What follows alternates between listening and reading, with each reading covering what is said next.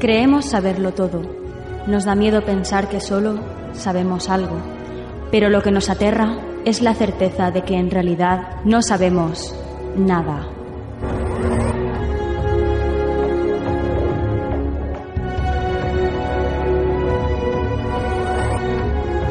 Sígueme por los canales que atraviesan la oscuridad.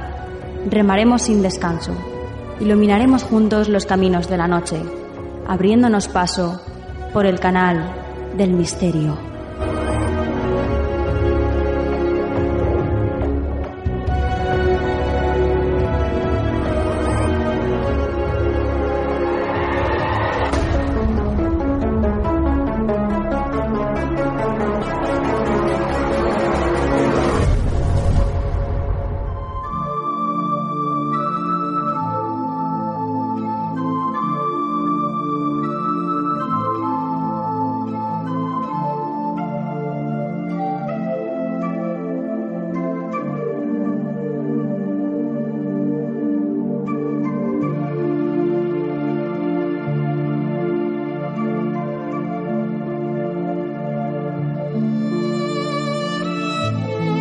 Buenas noches, soy Nuria Mejías y esto es Canal del Misterio. Una noche más estamos con vosotros, pues dispuestos a traeros lo mejor del misterio, todo lo, último que ha pasado esta semana en relación con este maravilloso mundo y desde luego venimos con un montón de fuerza, de cariño y de amor para daros a todos vosotros que estáis ahí, en vuestra casa, en vuestro trabajo, paseando al perro, en el autobús, en un taxi, Da igual, da igual donde estéis. El caso es que vamos a pasar 60 minutos en buena compañía y disfrutando de lo que más nos gusta. Todos estos temas que a muchos nos encantan, pero que muy pocos son capaces de hablar de ellos.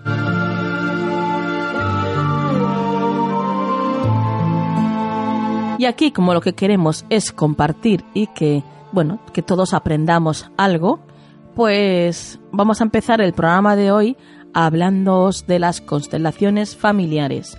Y para hablarnos de ellas va a estar con nosotros nuestra compañera y psicóloga Irene López Azor.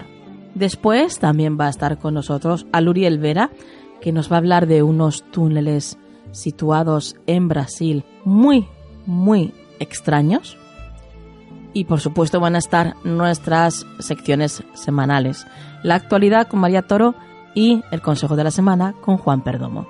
Os recuerdo que estamos en todas las redes sociales, Twitter, Facebook, Instagram, Tumblr, Google nos puedes encontrar por Canal del Misterio y el hashtag de esta noche será almohadilla Canal del Misterio 178. Gracias una vez más por estar ahí y ahora sí, comenzamos.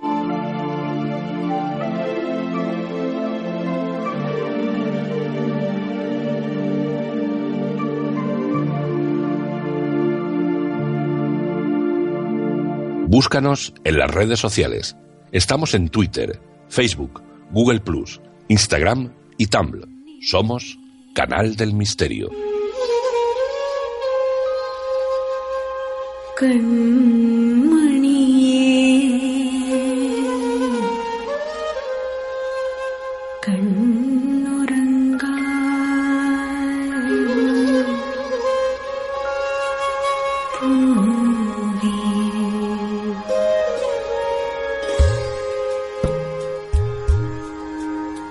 Hace unos días cayó en mis manos un libro titulado Sin raíces no hay alas y editado por Luciérnaga. En él pues se habla de las constelaciones familiares y, bueno, la verdad es que me quedé con, con ganas de saber un poquito más y, de que vosotros, misteriosos, pues también sepáis más sobre esto.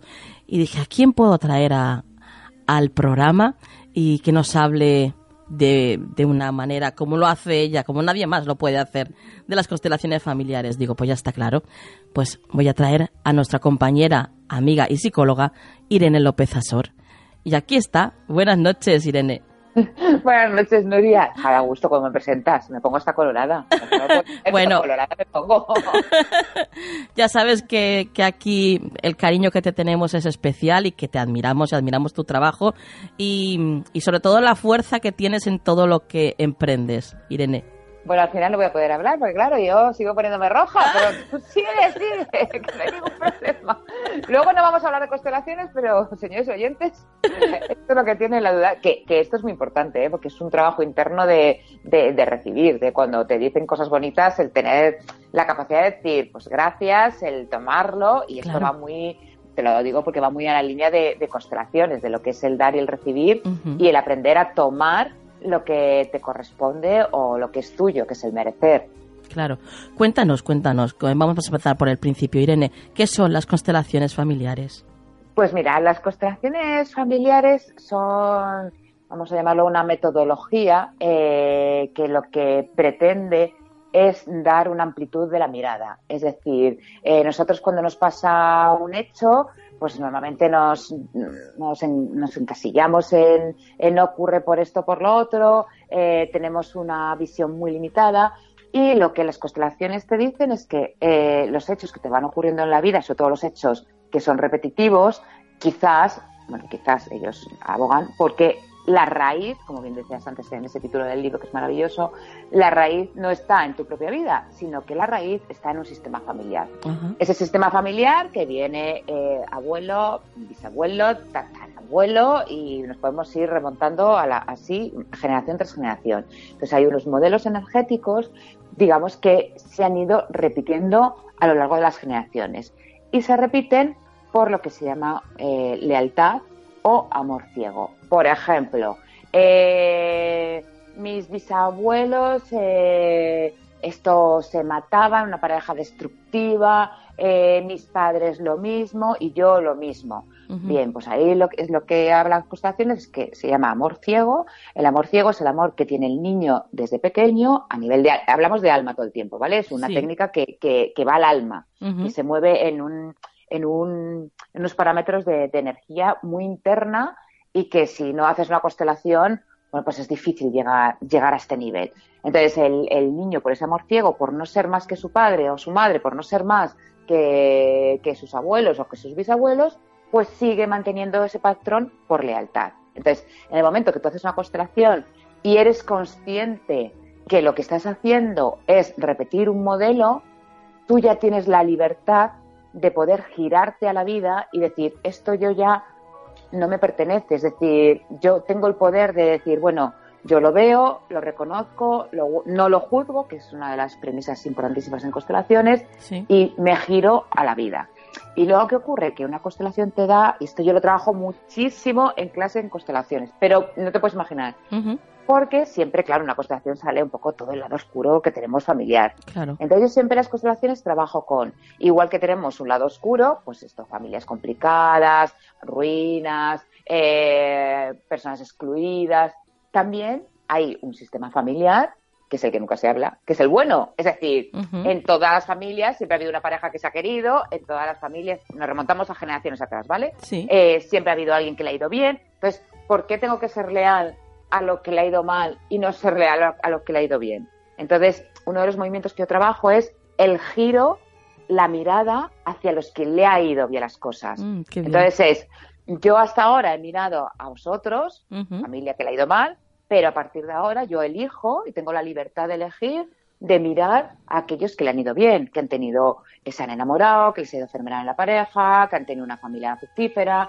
que les ha ido, que ha ido bien en los negocios, porque siempre en todas las familias hay la parte buena y la parte mala, los que le ha ido bien y los que le ha ido mal, ¿vale? Y entonces, esto es lo que te da una constelación. Una vez eh, que estamos, ahora os cuento la metodología, pero digamos que, que se basa, hay tres principios básicos. Uno es la jerarquía, que tenemos que todo sistema familiar tiene una jerarquía. Y la jerarquía, no guste no, es mamá y papá y churrumbeles. Es decir, no churrumbeles y mamá y papá. ¿Vale? Ahí trabajamos los casos de la arrogancia. Por ejemplo, eh, señora que viene a consulta y te dice, es que claro, yo estoy todo el día cuidando a mi madre, porque fíjate, porque mi madre, porque mi madre es como una niña pequeña y yo no tengo vida. Claro, ahí hay un error interno de arrogancia, es decir, te estás creyendo más que tu madre. Y tu madre te ha dado la vida, con lo cual, ya solo por el hecho de darte la vida, tú nunca vas a poder compensar ese hecho. Por muy buena hija que seas, por mucho que la ayudes, por mucho que la lleves a tomar el café, por mucho que la des dinero, es decir, la vida nunca, nunca es compensada porque es lo más grande que te puede dar una persona, ¿vale? Unos padres. Con lo cual nunca es, entonces está descompensada por naturaleza. Por lo tanto, tú quieres ser más que tu madre o que tu padre, estás cayendo en la arrogancia. Y por lo tanto, la fuente de vida queda por debajo tuyo y entonces no te puedes alimentar.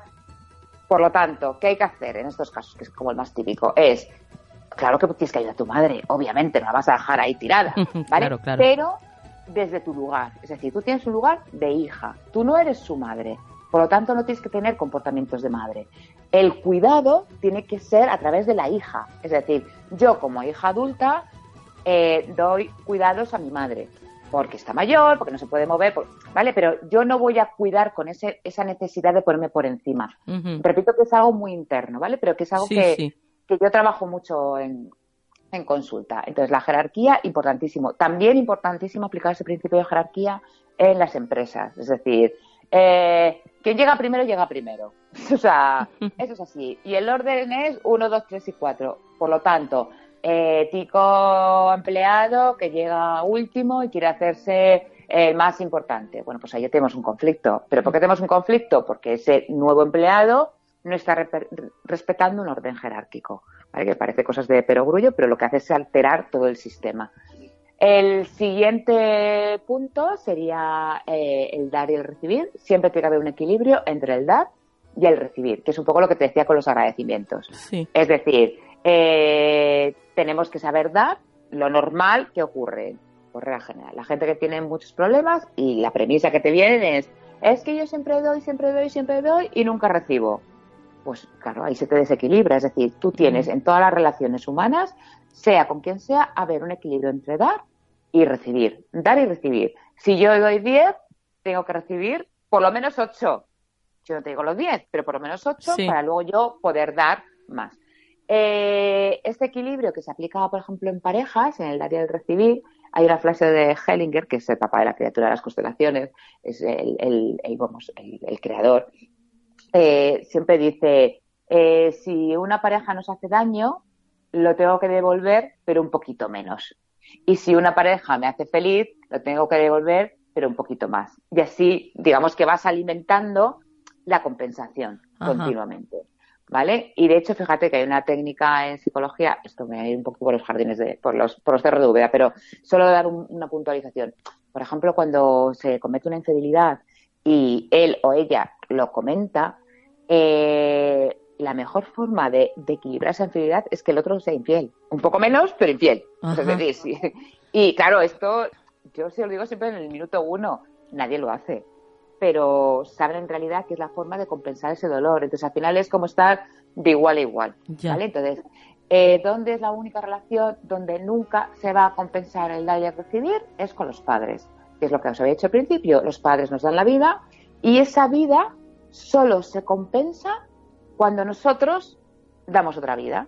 ¿Vale? Es decir, esto no significa que no se compense si no tenemos hijos, porque es- esto es absurdo. Pero digamos que, que el don de la vida eh, es la única manera que tiene para compensarlo. Pero vamos, que no produce ni infelicidad, ni produce amargura, ni nada. Simplemente que no podemos nunca llegar a ser como nuestros padres. O sea, nunca a, a- a dar todo lo que ellos nos han dado.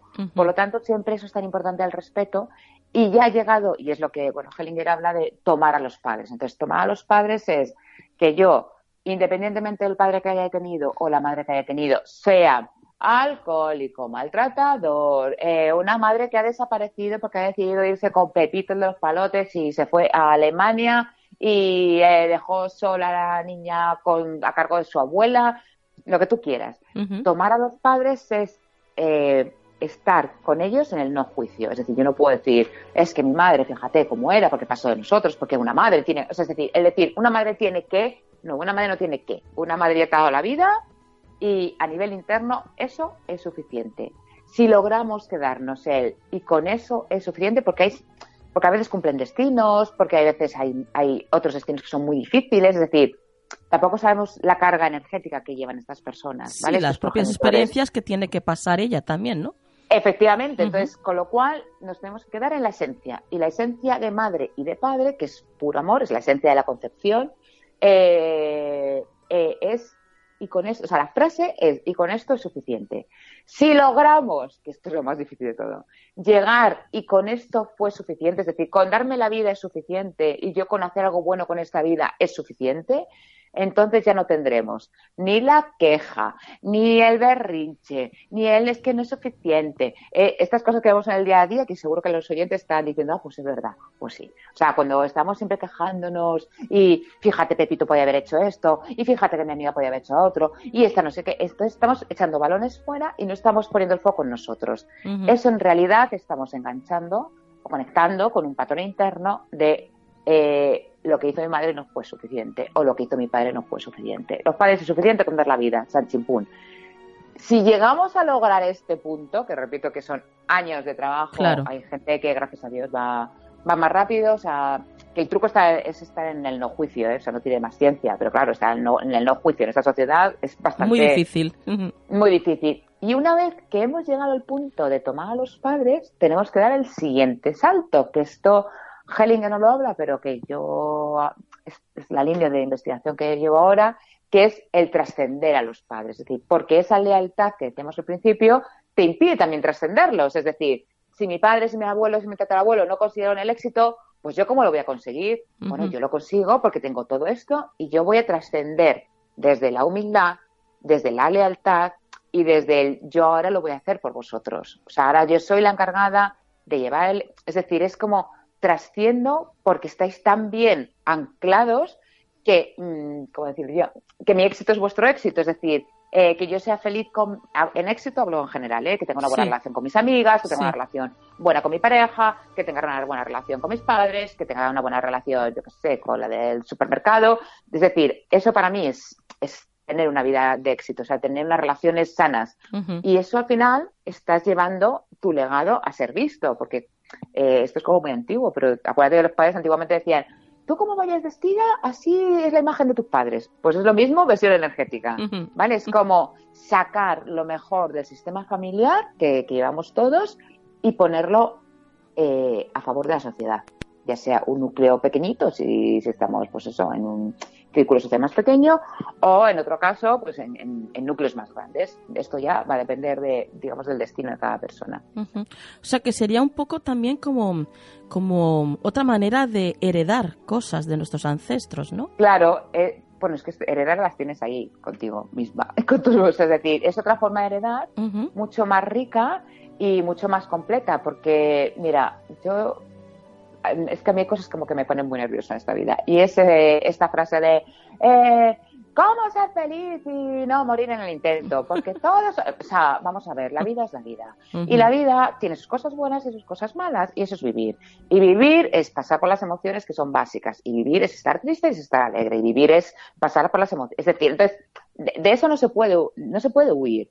Con lo cual, las cosas que nos, la herencia interna que nos, el legado que tenemos de nuestros padres y de nuestros ancestros es sumamente rica, porque como he dicho al principio, o sea, puedes eh, engancharte a un sistema negativo, pero puedes engancharte al positivo.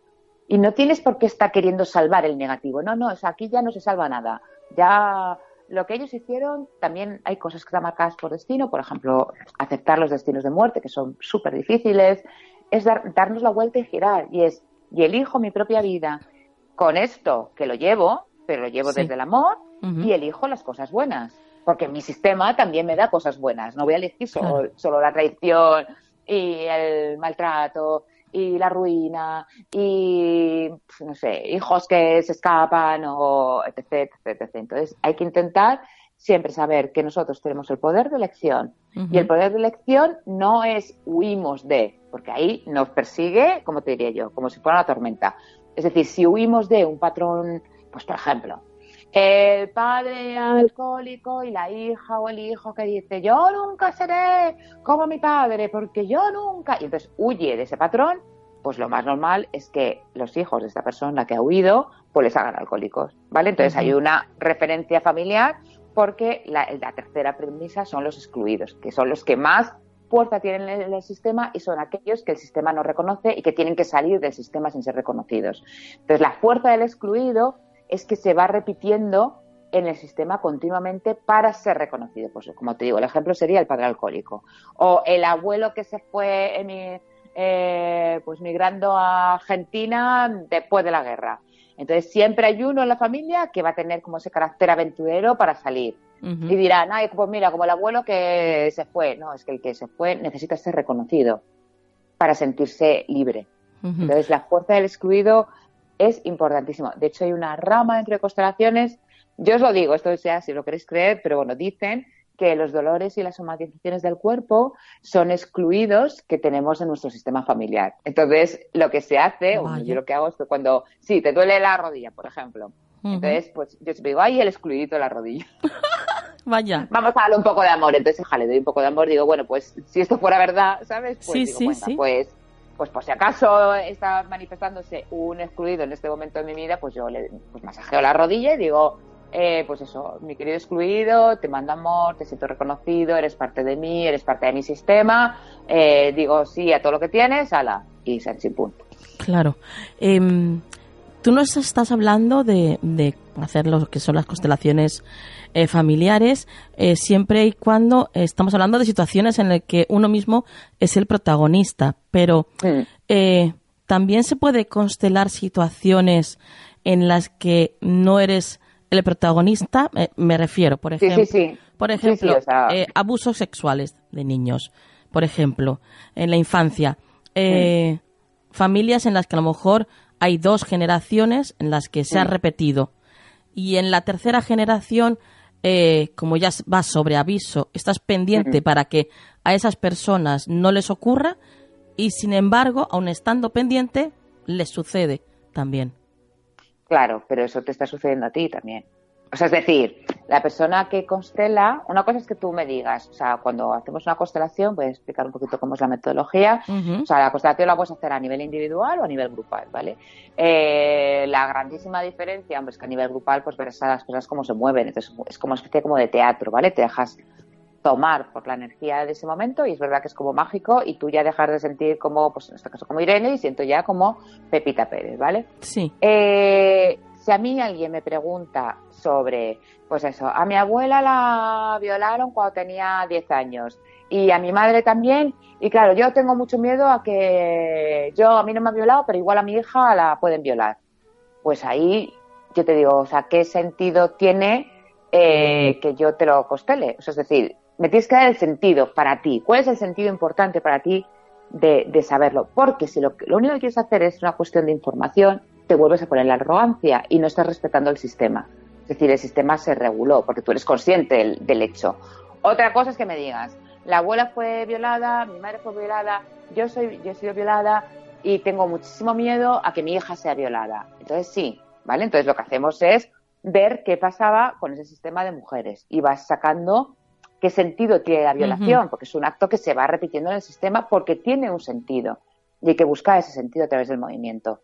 Eh, al final, realmente se puede costelar lo que te dé la gana. O sea, yo he costelado hasta un sillón, para que tú te hagas una idea. Es decir, yo he costelado una clase, una clase física. O sea, eh, los sillones, los cojines, eh, las sillas y las mesas, porque la energía estaba súper mal, había un montón de conflictos y dije, venga, pues en México. Digo, pues vamos a costelar la clase claro, ellos pensaban que iba a costelar a los alumnos y dije, no, no, a los alumnos no, vamos a costelar los muebles. Entonces dije, tú haces de sillón, tú haces de cojo. Claro, a nadie se le ocurre costelar una. Ahora se cambió, claro, dije, entonces se movieron por la sala, vieron cuál era su lugar correspondiente y cuál era lo adecuado y nunca más casi, tuvo conflictos. Entonces, como yo te digo, costelar, pues por ejemplo, a mí me gusta, esto es mucho de, Angélica, pues cómo se pensaba en, no sé, en los años 80, cómo era la generación, o sea, conceptos, pues constelar. Pero vamos, en un taller de constelaciones, lo que es un taller, por regla general, lo que, lo que se constela es algo personal.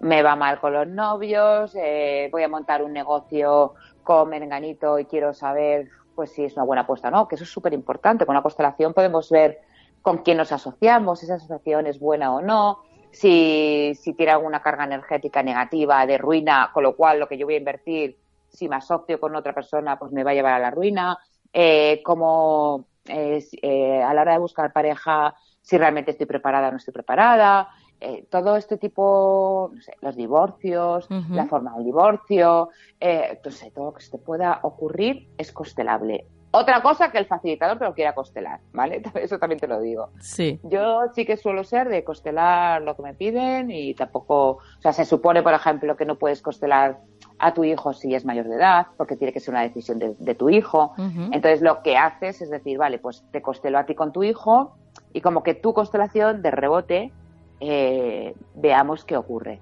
Eh, porque se supone que cuando ya eres mayor de edad tú tienes la libertad de decir qué camino tienes de, crecimiento personal. Entonces, Y luego es verdad que, mira, me encantaría deciros que la constelación es, eh, vamos, el milagro de los milagros, pero no.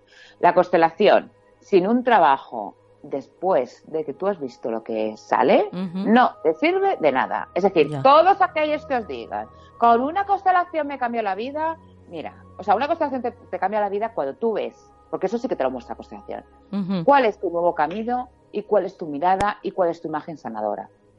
Eso tiene un tiempo de integrar, un tiempo de trabajar los conceptos que han salido de la constelación. Claro, todo un, proceso. físico, todo un proceso. Entonces, por constelar, eh, lo único que energéticamente se abre una puerta, pero que tú vas a tener que decidir si esa puerta la pasas o no. Yo, digamos, te abro la llave y te abro la puerta. Te doy la llave y la puerta. Pero quien va a tener que seguir trabajando sobre lo que ahí se muestra, porque además, mira, yo te digo, yo tengo una constelación mía, ¿eh? Personal. Sí. Pues tiene la friolera de pues mira, yo llevo 11 años divorciada, esta constelación yo la hice eh, hace, eh, mm, pues yo creo que estaba a punto de divorciarme. Si no estaba a punto de divorciarme, estaba recién divorciada. O sea, 11 años, van para 12. Esa constelación ha tomado sentido la semana pasada. 12 o 11 años después. Vaya. Es decir, claro, es decir, te muestra una realidad en otro plano, que no sabemos situarlo en espacio y tiempo, ¿vale? Entonces tú con ese plano pues claro, a veces dices, pues yo no entiendo nada de lo que me está saliendo. Pues vale. Y pasa el tiempo y si tú eres una persona que trabajas en tu interior y que trabajas en el mundo interno y que eh, es verdad que yo soy muy estricta con el trabajo personal, muy demasiado, me paso. Eh, entonces, claro, lo tienes todo como muy fijado porque es como, a ver, en la constelación me salía esto, pues voy a tirar por aquí. ¿Qué cosas de, por ejemplo, la confianza? Tengo que trabajar la confianza. Eh, ¿Qué pruebas me pone la vida? que son que no estoy confiando y que no estoy teniendo 100% esa confianza que más en la constelación, que si no tengo la confianza, y luego claro que la cabeza trampea todo lo que quiere, te podrás imaginar, o sea, la razón empieza a venir, pero claro, es que fíjate, es que se te han hecho esto, que te han hecho lo otro, porque tendrías que hacer esto, porque... Entonces es un poco, eh, si somos coherentes con el trabajo interno hay que ser coherente al 100%. Si no, ya os digo, o sea, podéis hacer una constelación, eh, os va a remover, porque sí que te remueve, os va a dejar en muchos casos impresionada, pero si luego no hay un trabajo muy estricto detrás, mm, pues, pues notaréis cuatro cosas al principio, ¿sabes? De, ala, qué fuerte, fíjate, se ha movido esto, porque efectivamente se mueven las cosas. Pero se mueven solo a un nivel de, yo te abro la puerta. Ese, es el nivel que se mueve. Si tú no quieres seguir pasando, o sea, a mí no me sirve, esto no es gente. Me he hecho ya cinco constelaciones sobre este tema, ¿vale? ¿Y? Mm. ¿Y has trabajado sobre el tema? te has puesto deberes, eh, has visto los conceptos, lo has analizado, lo has llevado a, tu realidad interna. Eso es lo difícil de la constelación que muy poca gente hace. Entonces, bueno, como desde luego como metodología de una nueva mirada, yo la uso mucho, llevo muchísimos años utilizando constelaciones, eh, los conceptos, yo estoy, vamos a casi el 99,9% mm, muy de acuerdo con, en la mayor parte con, con Hellinger y un poco la estructura y todo. Sí. Ahora bien, hay que también innovar y, ser responsables de, nuestros procesos. Esto ya os lo digo para que no se engañen. Claro. ¿Sabes? Porque, no. esto es como el libro de autoayuda, vuelvo a repetir que eh, sea feliz, que nadie te diga lo contrario. Pues, pues, pues no, tampoco. Tampoco, no es real. No es real. Y entonces, hay que saber muy bien. Luego es verdad que hay, es difícil encontrar un, un buen facilitador, pero también es verdad que, que el propio campo energético te, te da la constelación. Mm, las últimas tendencias es que el facilitador hable poco y que el campo mueva, y, lo mueve solo, ¿eh? es verdad que, que tú como facilitadora no tienes que hacer mucho más que estar centrada, abrir campo y, y poco más, y es algo, o sea, es confiar que el campo va a estar ahí, que va a salir la información que tiene que ser y luego ya hay gente, aquí ya hay sobre gustos colores, hay gente pues que es más dramática, hay gente que es más light. Claro, claro. Yo, soy más divertida costelando, o sea, yo soy todo un show. Entonces, muchas gracias. Por ejemplo, no o sea, dentro del drama tengo muchas constelaciones divertidas, muy divertidas ante el drama, darle la vuelta y es como, vamos a mirar esto. Y sobre todo eso, es recuperar la esencia y, y ya está. Qué bien, qué bien. Yo ya te digo, es que mm, cayó en mis manos este libro, el de Sin raíces no hay alas, y, y, me quedé, la verdad es que ya había escuchado, ¿no? Lo que es la constelación familiar, pero claro, al entrar un poquito más a profundizar, la verdad es que me quedé con, con ganas de más y digo, voy a decirle a Irene que venga para que, para que nos explique como ella sabe sobre, sobre esto. Y desde luego aquí estamos todos embobados escuchándote, Irene, porque qué bien lo explicas, hija. Que son muchos años constelando, también te digo, y mucha formación y es verdad que he tenido la suerte la suerte de formarme en España con, los mejores, que es el Instituto Gestal de Barcelona.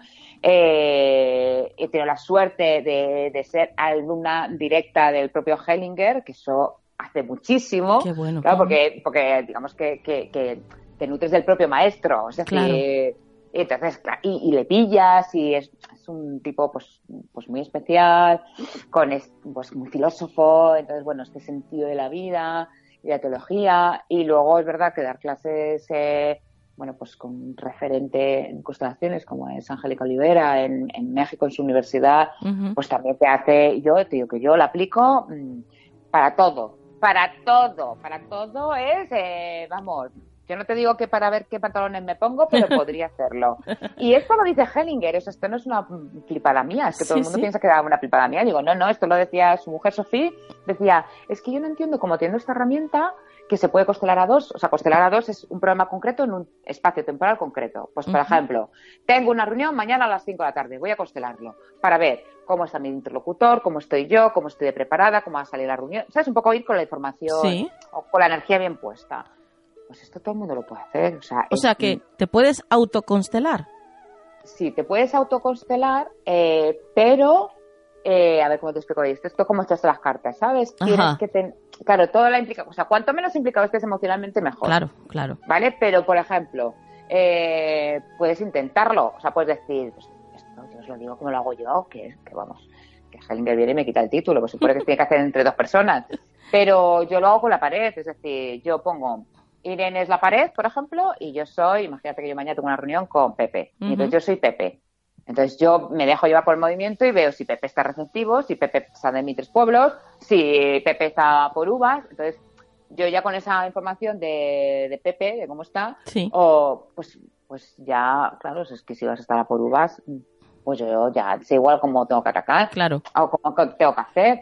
Pues yo me acuerdo cuando constelábamos en el instituto, pues era una chorrada sea, yo llego a constelar eh, problemas de grifería, o sea, con eso te digo todo, o sea, porque el grifo echa agua, o sea, te digo, y en México constelaré una clase, o sea, un mueble, sí, sí, sí. constela muebles, pero que es un poco, pero esto Hellinger lo, lo recalca mucho, pero es que no le deben escuchar al buen hombre, que, que es un sistema que de hecho por eso él se empezurra y se empeña en que no es para psicólogos, porque todo, o sea, es decir, es, es universal, eh, no hace falta que seas psicólogo, porque Aquí lo que cuenta es que energéticamente mm, tengas un buen trabajo hecho y que sepas conectar. Punto. Y, te y es aplicable a todas las profesiones. Y de hecho, mm, digamos que su objetivo era que fuera aplicable a, a, todo, a todo, a todo. Pues, yo lo único que hago es ser una buena alumna. Pues me dice a todo, pues a los muebles. Pues muy bien hecho. Entonces, tenemos el poder de ayudar, podemos tener el poder de canalizar una energía y saber en un momento determinado qué es lo mejor para la otra persona que realmente ocurra algo.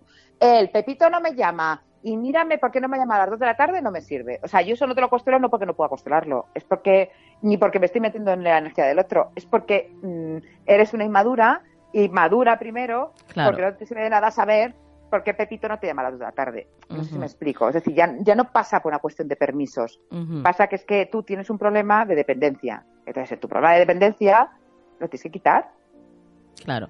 Más allá de una constelación. O sea, es como que no echemos el rollo de la constelación de no tenemos permiso, hay que tener permiso. Porque también te digo, la, el campo energético, y con esto ya, es que me enrollo con este tema, eh, una vez, una persiana, porque me gusta, o sea, me gusta mucho como no engañar a la gente, ¿sabes? Sí, sí, sí, que hay mucho, en este terreno hay mucho engaño. Eh, el campo energético, y esto sí que os lo puedo dar fe, si tienes permiso del campo, sale la información. Ahora, como el campo no te dé permiso, tú ya puedes estar constelando 20 años que no vas a sacar ni media. Pero es que ni media, ni en taller ni, en individual, ni en taller colectivo, ni en, oye, constelame a X situación, como el campo no esté abierto y no tengas permiso del campo, o sea, no te lo tiene que, no te lo da, ¿eh? Es que no te mueves. O sea, no te, no, no. Y, en, y esto en, individual es como muy sencillito y lo puedes decir, o sea, puedes decir muy fácilmente, no tengo permiso, porque el campo no, no, te lo da. O sea, no es la persona, es que es el propio campo que no te lo da.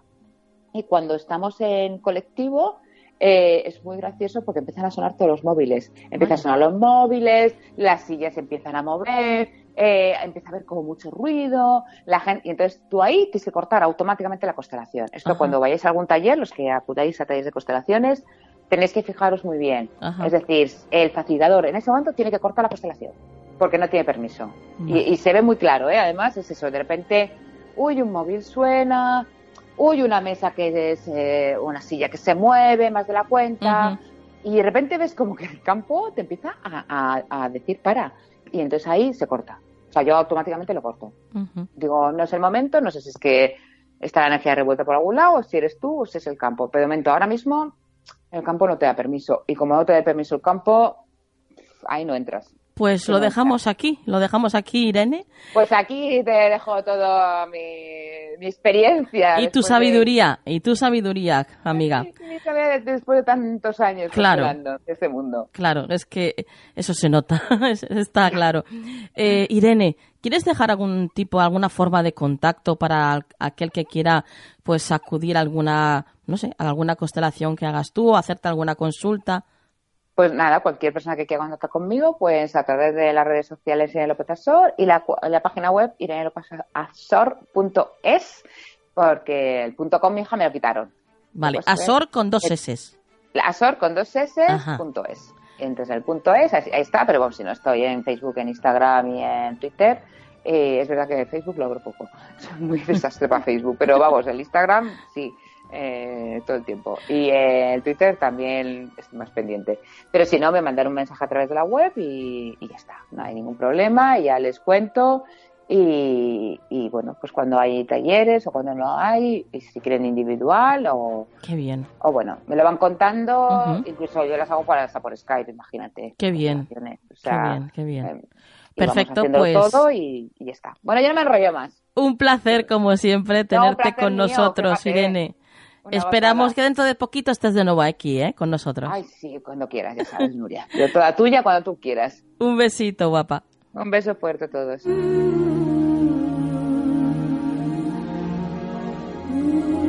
¿Quieres ponerte en contacto con nosotros? Escríbenos un email a contacto arroba canaldelmisterio.com.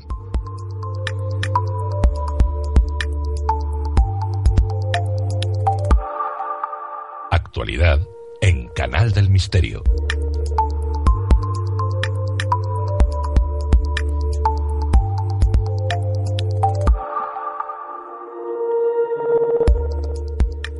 Llegamos a la actualidad y ya está con nosotros María Toro. Buenas noches, María. Buenas noches, Nuria. Comenzamos con la primera noticia que nos traes esta noche y el titular dice así. Una masacre en Iberia acabó con todos los españoles exterminados hace 4.500 años.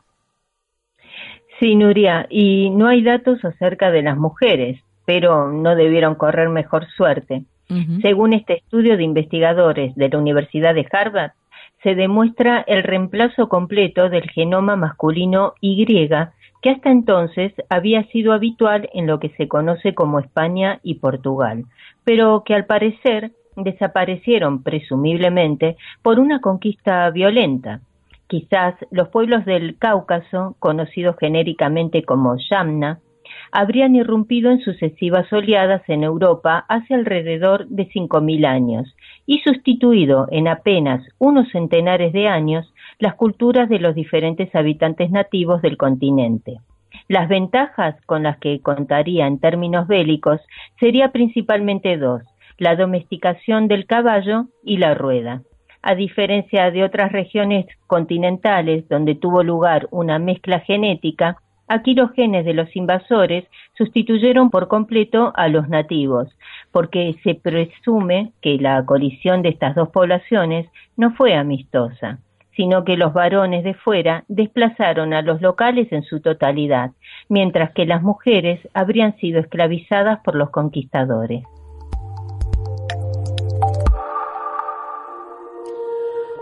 Un mapa láser 3D revela los reinos ocultos de los mayas. Efectivamente, Nuria, se tratarían de pirámides fortalezas en la selva, granjas y canales esparcidos en los pantanos. Autopistas que atraviesan matorrales son parte de las más de 61.000 estructuras mayas antiguas cubiertas por la vegetación en las tierras bajas tropicales de Guatemala que los arqueólogos finalmente han descubierto gracias a la tecnología láser de mapeo llamada LIDAR. A partir de los datos publicados el 27 de septiembre en la revista Science, el equipo de investigadores calcula que tal vez había entre 7 y 11 millones de personas viviendo en las tierras bajas centrales de los mayas durante el que es conocido como el periodo clásico tardío, que duró desde alrededor del 650 después de Cristo hasta alrededor del 800 después de Cristo. Según Thomas Garrison, arqueólogo de la Universidad de Itaca, y uno de los autores del artículo, estamos viendo a una serie de reinos, todos involucrados en esta historia política, al estilo de Juego de Tronos, en la que se casaban, peleaban, se mataban entre ellos y se traicionaban, donde la realidad supera la ficción. Y vamos con la última noticia que nos traes esta noche y dice así, Transition el primer coche volador del mundo, comenzará a venderse este mes. Así es, Nuria. Tiene capacidad para dos pasajeros, necesita pista de despegue y aterrizaje, como los aviones convencionales, aunque puede ser usado también como un automóvil terrestre normal, siendo capaz de convertirse en uno volante en tan solo unos minutos. En su fase inicial, el Transition solo se ofrecerá al mercado estadounidense y su coste y precio aún no han sido revelados por Terrafugia, firma con sede en Massachusetts aunque es de esperar que el precio inicial de estos vehículos sea demasiado alto para suponer una rápida popularización en los mercados, por lo que en principio el objetivo es competir con el uso de aviones por parte de empresas, gobiernos y firmas de transporte. Pero esto no es todo, ya que este mes se presentará el próximo proyecto de la empresa, el vehículo TF2, que a diferencia del Transition será capaz de llevar a cabo despegues y aterrizajes en vertical. Así que Nuria, cuando alguien te diga que llegará volando una cita, hasta puede que sea literal. Mm, ¿Quién sabe? ¿Quién sabe? de todas formas, María, eh, nosotros lo decimos por si acaso alguien, alguno de los oyentes, pues eh, se sienten generosos y nos quieren regalar uno de estos coches, bueno, pues estamos abiertas a ello, ¿no? Y cómo no, nosotras encantadas de probarlo y luego eh, podemos aquí conversar de los beneficios. Sí, nosotros lo explicamos todo. bueno, María, gracias como siempre por mantenernos al tanto de la actualidad y antes de irte tus vías de contacto. Sí, os dejo mi Twitter que es arroba María Torodiana. Compañera, hasta la próxima. Hasta la próxima, Nuria.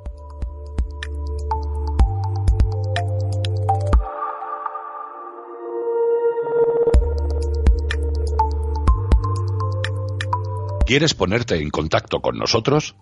Escríbenos un email a contacto arroba canaldelmisterio.com.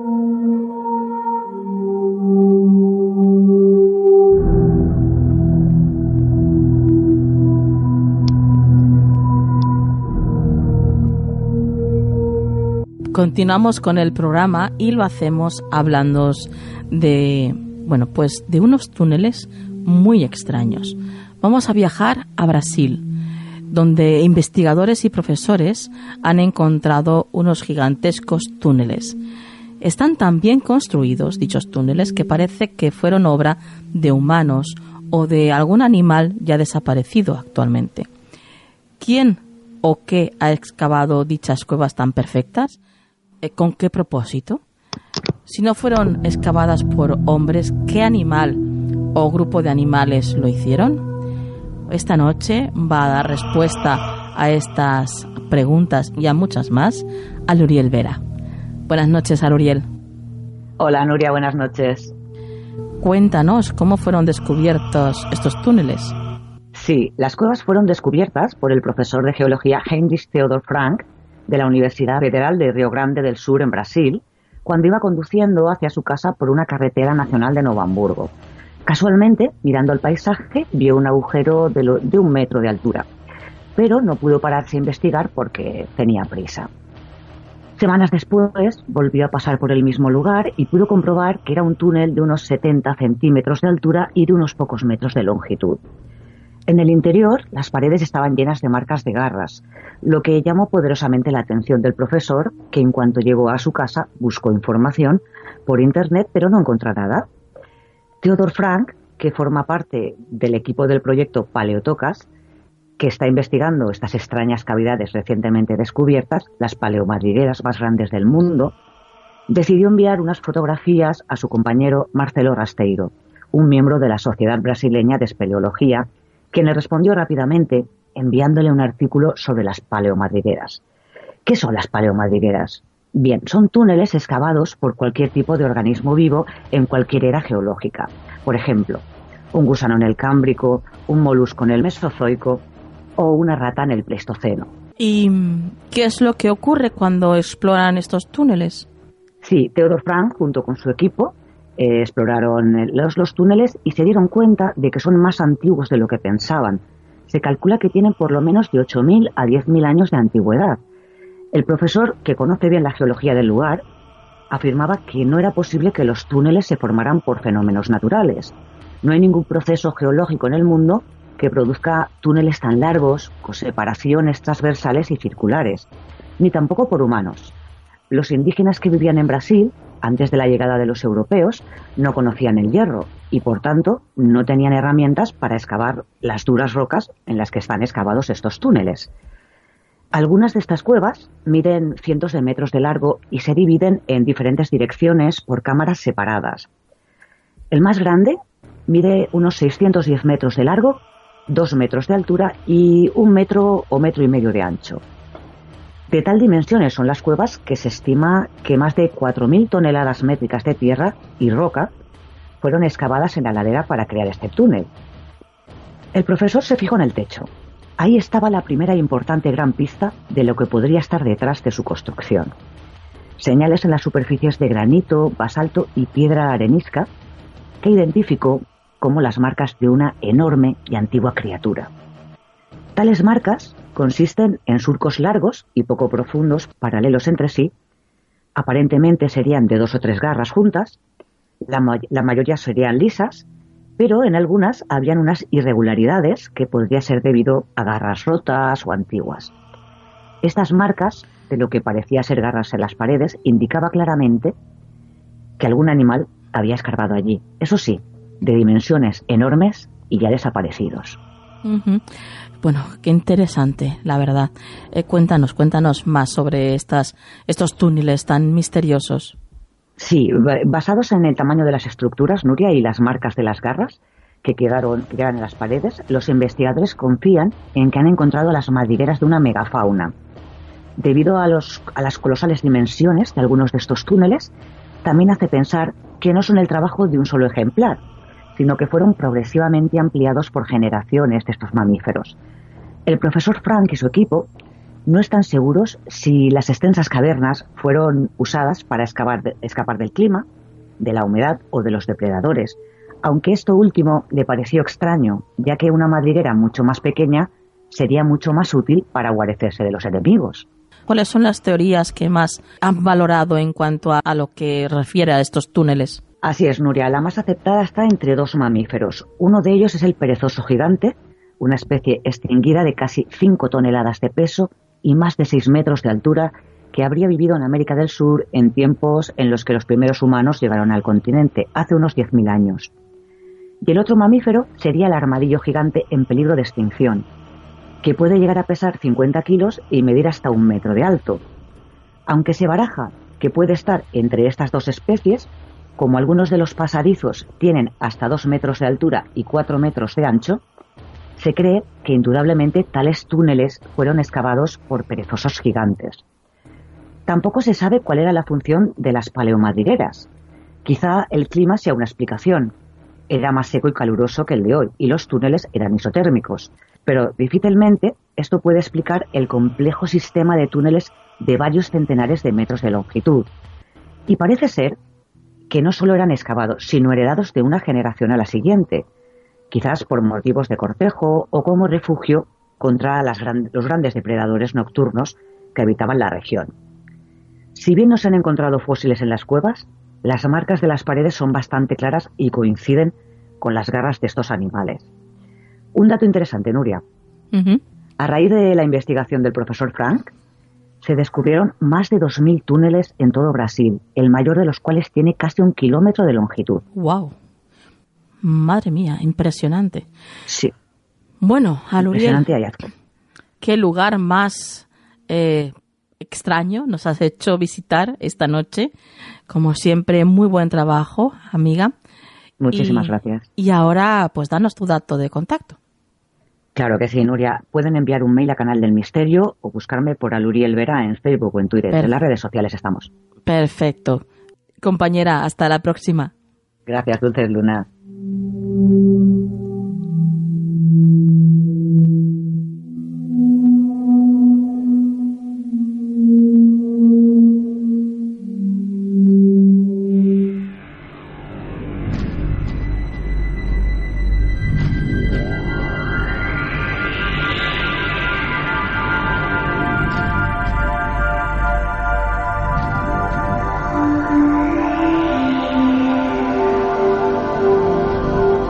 Consejo de la semana en Canal del Misterio.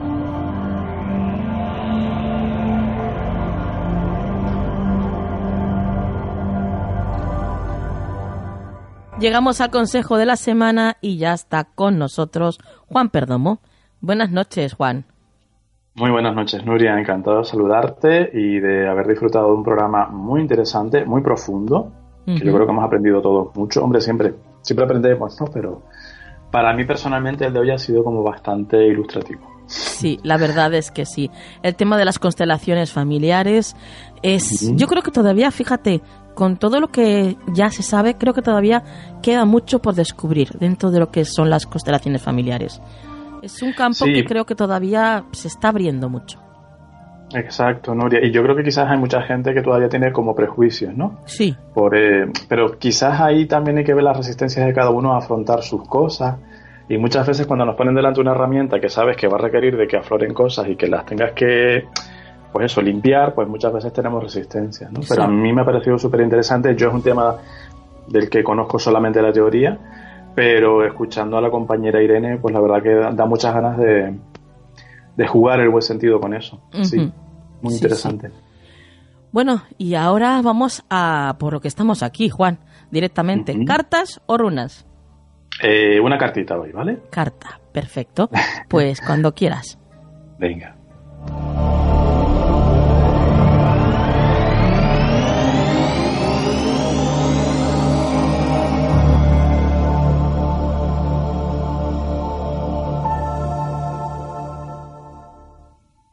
Dinos, Juan. Vale, Nuria, pues mira, em, la carta aquí que tengo sobre el tapete es el arcano 10, la rueda de la fortuna. Eh, es una carta que yo creo que lleva un poco a confusión, porque mucha gente la ve y, ¡ay, qué guay! Es una carta muy guay, muy chula, me va a traer suerte, voy a ganar pasta, me va a tocar la lotería. Y hombre, puede ser, ¿eh? Seguro. Pero hay que entender que la rueda de la fortuna gira hacia arriba o hacia abajo. Eso es muy importante tenerlo en cuenta, ¿vale? No nos llevemos engaño. Es una carta más muy curiosa porque está relacionada con, el otoño, con la época hasta que estamos comenzando, ¿no? Es como que viene muy a, viene muy a cuento. Entonces, hombre, partiendo de la base de que siempre esa rueda nos puede traer cambios positivos, situaciones favorables, ¿vale? Por supuesto, puede estar indicando eso. Pero también es una carta de mucha acción, de mucho movimiento. Entonces, esto, Nuria, se va a traducir en que esta semana vamos a estar muy nerviosos, vamos a estar un poquito estresados, vamos a tener en un momento cambios anímicos, nos vamos a ver arriba y abajo. Esto para un Géminis como yo es el pan de cada día, Tampoco me asusta mucho, pero entiendo que hay gente que sí tenga, o sea, que sea importante una, una estabilidad y esta semana el consejo un poco va por ahí, ¿vale? Aceptemos que va a ser una semana, ya digo, un poco estresante, aceptemos los cambios, situaciones que se nos van a dar y que pues puede que nos gusten o puede que no pero que van a ser necesarias atravesarlas. Eh, es una semana también de muchas oportunidades que van a pasar muy rápido, Nuria. Vamos a tener que estar un poco ahí muy alerta, de decir, uy, a ver, esto me conviene, me interesa, me apetece o no. Porque se van a dar situaciones, o mejor dicho, oportunidades que van a ser muy buenas, pero que si no estamos al tanto podemos perdérnosla. ¿Vale? Claro. Entonces, es una carta de cambio. La suerte va a cambiar y temporalmente siempre, ¿eh? tampoco hablamos de que tengan que ser cambios que ya nos vamos a quedar con ellos para toda la vida. Pero sí que esta semana la clave está ahí, el consejo está por ahí, aceptarlo, aceptar nuestros cambios, como digo, incluso de humor, el, cambio de humor de los demás, que también es muy importante, porque igual yo no lo vivo, pero lo vive mi pareja, lo vive mi jefe, o lo vive... Entonces tengo que aceptar y entender que esa persona en ese momento está pues como está, para que no me lleve a él a ese punto, ¿no? Sino que yo lo atraigo al mío. Entonces esta semana es una semana muy interesante, muy positiva, seguro que también tiene mucho que ver digo, con la fortuna como tal, literalmente, pero poniéndonos en lo peor vamos a estar muy nerviosos. Entonces, sabiendo eso, ya lidiamos con ello. Ajá. Perfecto, bueno, pues lo dejamos ahí. Juan, haremos caso, como siempre, de tu consejo. Y ahora tu vía de contacto. Claro que sí. Arroba farotarot en Twitter y farotarot arroba gmail.com es nuestro correo electrónico. Y tienes Skype también, ¿verdad, Juan? Skype también con ese mismo correo electrónico, Farotarot. También nos encuentran en Skype para cualquier tipo de consulta o sugerencia, lo que se les eh, ofrezca, pues ahí estamos, en esas tres vías. Perfecto, compañero. Pues hasta la próxima. Hasta la próxima semana y que vaya bien, ¿eh? con paciencia, ¿no? sí. Hasta la próxima semana, Juan. Un beso. Hasta la próxima semana.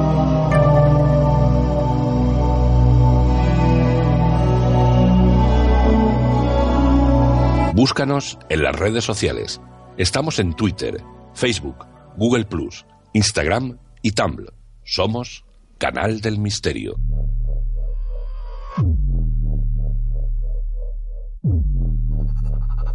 Ay, ya se escucha la sintonía de que esto acaba ya. Queridos misteriosos, mm, qué lástima, qué lástima, ¿eh? A nosotros también nos dan mucha penita. Y qué rápido se pasan los 60 minutos, ¿eh?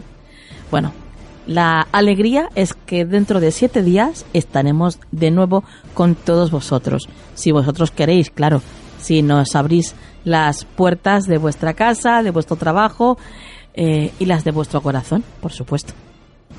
Antes de irme, quiero invitaros a que nos contéis vuestras experiencias. Queremos saber qué experiencias son las que tenéis con el mundo del misterio. Si os ha ocurrido algo y queréis contarlo, bueno, pues aquí tenéis la oportunidad de hacerlo. Y ahora ya vamos a la frase de la semana.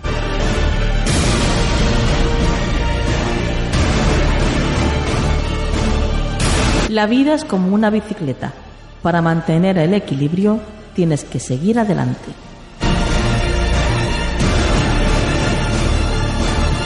Que la luz esté siempre en vuestras vidas. Hasta la semana que viene.